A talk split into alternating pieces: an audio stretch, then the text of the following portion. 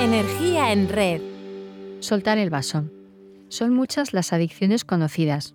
Opioides, ya sea heroína o analgésicos recetados, estimulantes como la cocaína o la metanfetamina, psicotrópicos como la marihuana o el hachís, pero estamos hablando también de alcohol, juego, sexo, tabaco, videojuegos, móviles, trabajo, deportes, compras. Todo puede ser una dependencia y tienen en común que, si lo son, son una enfermedad crónica que se caracteriza por la búsqueda compulsiva e incontrolada de aquello que nos da placer. Nuestra relación con las drogas ha ido cambiando fruto de su ambivalencia curativa y venenosa. En la prehistoria convivían con ellas. Algunos creen que cuando en las religiones se hace referencia a los frutos prohibidos, se está hablando de drogas. En el Renacimiento estuvieron a punto de prohibir el café por ser estimulante y el tabaco se consideraba demoníaco. En el siglo XIX consumir heroína era tan común como tomar una aspirina. Incluso la Coca-Cola nació en una farmacia de Georgia en 1886 como tónico para varias dolencias, inspirándose en un vino francés y conteniendo cocaína de cola, tan frecuente por entonces. Fue en 1929, con la ley seca, que se eliminó de su fórmula. Hoy en las adicciones encontramos otras fuentes de satisfacción, como el sentirse querido y loado por seguidores de nuestra cuenta de Twitter o Instagram. Pero, ¿dónde estarán cuando haya una crisis en nuestra vida? ¿Serán ellos los que nos acompañen? Las adicciones son algo voluntario al principio, pero conforme la conducta se repite, nuestro cerebro va cambiando, viéndose afectadas nuestra motivación, sistemas de aprendizaje y recompensa, la memoria y por supuesto el comportamiento sobre el que perdemos el control al pasar a manos del objeto de nuestra adicción. Simplificando mucho las cosas, desde la neurociencia podríamos hablar de alteraciones de la capacidad de priorizar comportamientos que resulten en un beneficio a largo plazo por encima de los que ofrecen recompensas a corto plazo. En el logo de Wall Street, Martin Scorsese manda un mensaje de advertencia.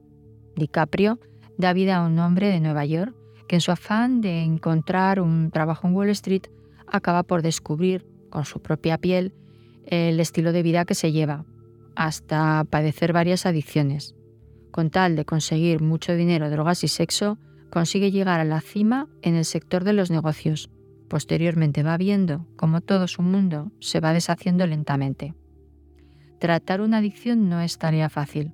Primero reconocer que tenemos una enfermedad segundo seguir un tratamiento. Pero la recompensa es recuperar nuestra vida. John Kabat-Zinn dice que todo el sufrimiento, el estrés y la adicción provienen de no darte cuenta de que ya eres lo que estás buscando. Los tratamientos no han dejado de evolucionar desde 1970, si bien ninguno debe perder de vista que es un tema complejo y la persona debe eh, contemplarse en todas sus dimensiones. No hay un solo tratamiento que sirva para todas las adicciones ni para todas las personas y nunca se debe perder de vista que las recaídas son frecuentes.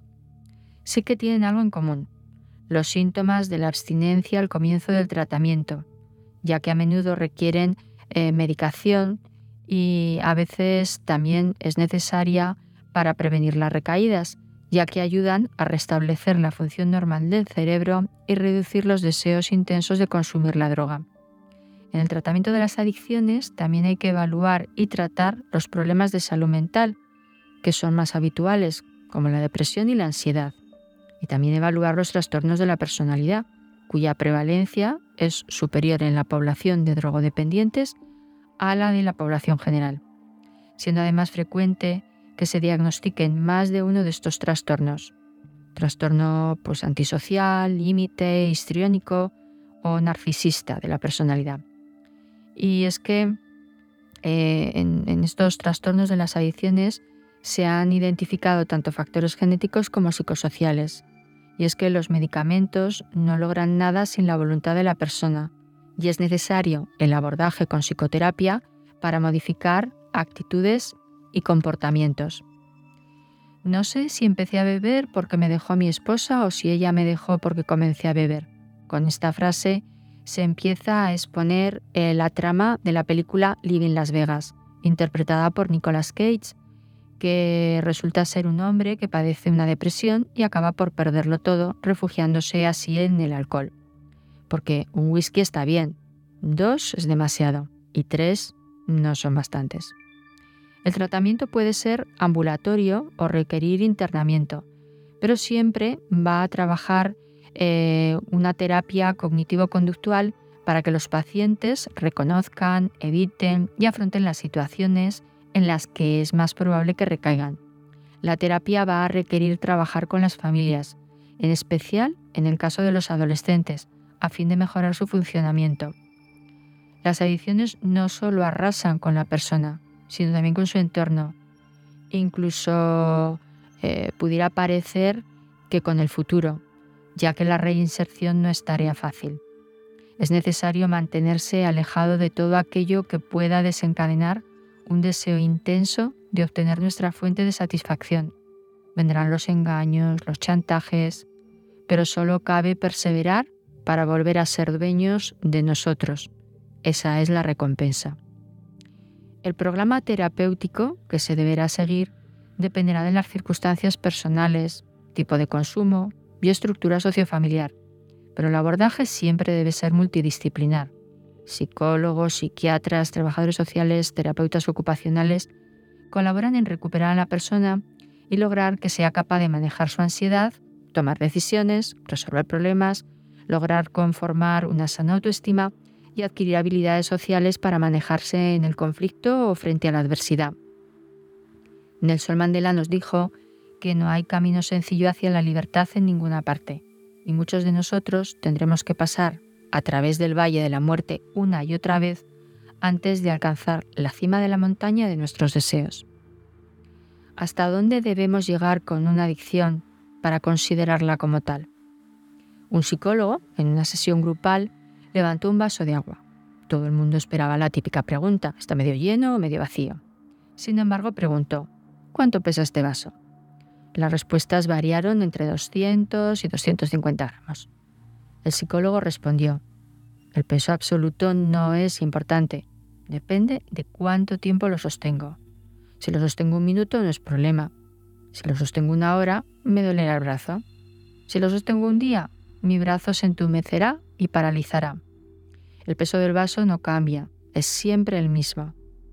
Pero cuanto más tiempo lo sujeto, más pesado y más difícil de soportar se vuelve. Y continuó. Las preocupaciones, los pensamientos negativos, los rencores, el resentimiento, son como el vaso de agua. Si piensas en ellos un rato no pasa nada, si piensas en ellos todo el día empiezan a doler. Y si piensas en ellos toda la semana, acabarás sintiéndote paralizado e incapaz de hacer nada. Así que empecemos por soltar el vaso en el momento en que veo que tengo una adicción entre manos.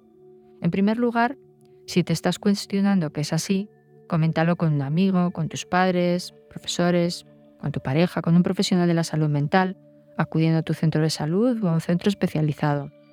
Descarta lo antes posible que exista una adicción. Te dará tranquilidad y, si fuera el caso, la oportunidad de comenzar lo antes posible el tratamiento. Cuanto más se tarda, más se complican las cosas.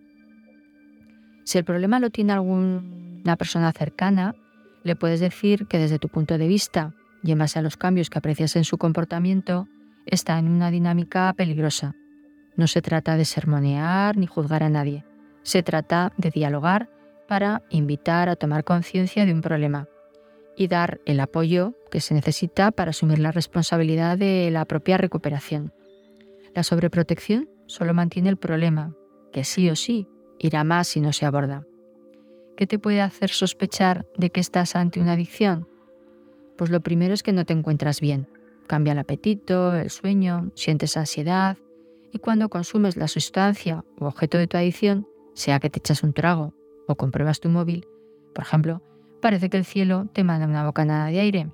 Es normal que en estos momentos te sientas mejor, pero cuando no puedes satisfacer tus deseos, el ánimo se te viene abajo, te sientes frustrado, frustrada, asqueado, y la soledad es un buen refugio porque así evitas también los comentarios y las disputas. Poco a poco la adicción come terreno en tu cerebro. Queda poco espacio para estudiar, trabajar o atender tus obligaciones. Se te olvida el plazo para entregar un trabajo, el encargo que te hacen, poco se te olvida también, e incluso recoger a tus hijos.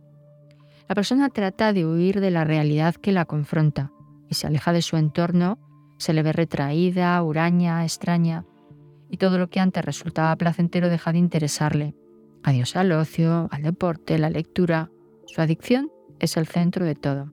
Seneca decía que deberíamos llamarnos cada noche a una cuenta. ¿Qué enfermedad he dominado hoy?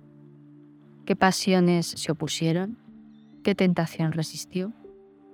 ¿Qué virtud adquirí? Nuestros vicios disminuirán por sí mismos si se los lleva todos los días a la deriva. Gracias por estar ahí y poner tu energía en red.